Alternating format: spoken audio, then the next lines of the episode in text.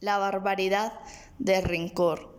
De pequeños hasta la adolescencia hemos cometido barbaridades por nuestra inocencia e inmadurez, resaltando que en algún momento de nuestras vidas creamos una idea de rebeldía hacia nuestros padres, en no hablar, no comer o cosas infantiles, imaginarnos que ya tenemos la edad adecuada y podemos decidir nuestras acciones, o hasta tener una actitud negativa, aunque muchas veces lo hacemos inconscientemente, ya sea por etapa que se vive.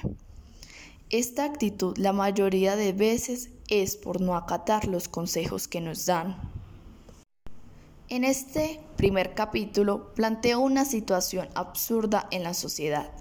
Nietzsche menciona que el filósofo debe predicar con el ejemplo. He aquí el rencor. Hoy en día hay hijos que no tienen conocimiento del paradero de sus padres, ya sea por recuerdos de su infancia no agradables o situaciones que tomaron, el poder de decidir si alejarse o no.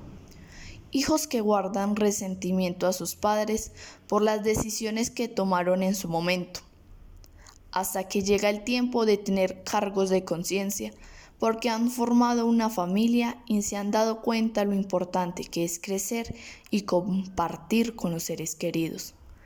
Claro está que hay personas que, al pasar los años, no sienten la necesidad de buscar el afecto en padres, y es allí donde se vuelve un círculo vicioso.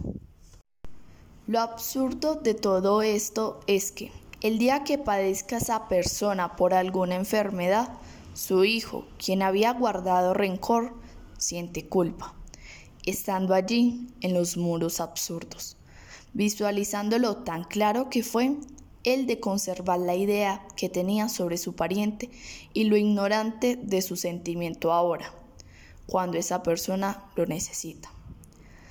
La tercera parte de esta situación es el admitir lo erróneo de sus acciones durante los meses o años que hayan pasado la honestidad prevalece en este contexto que vivimos. Lo diferente es que no se ha demostrado.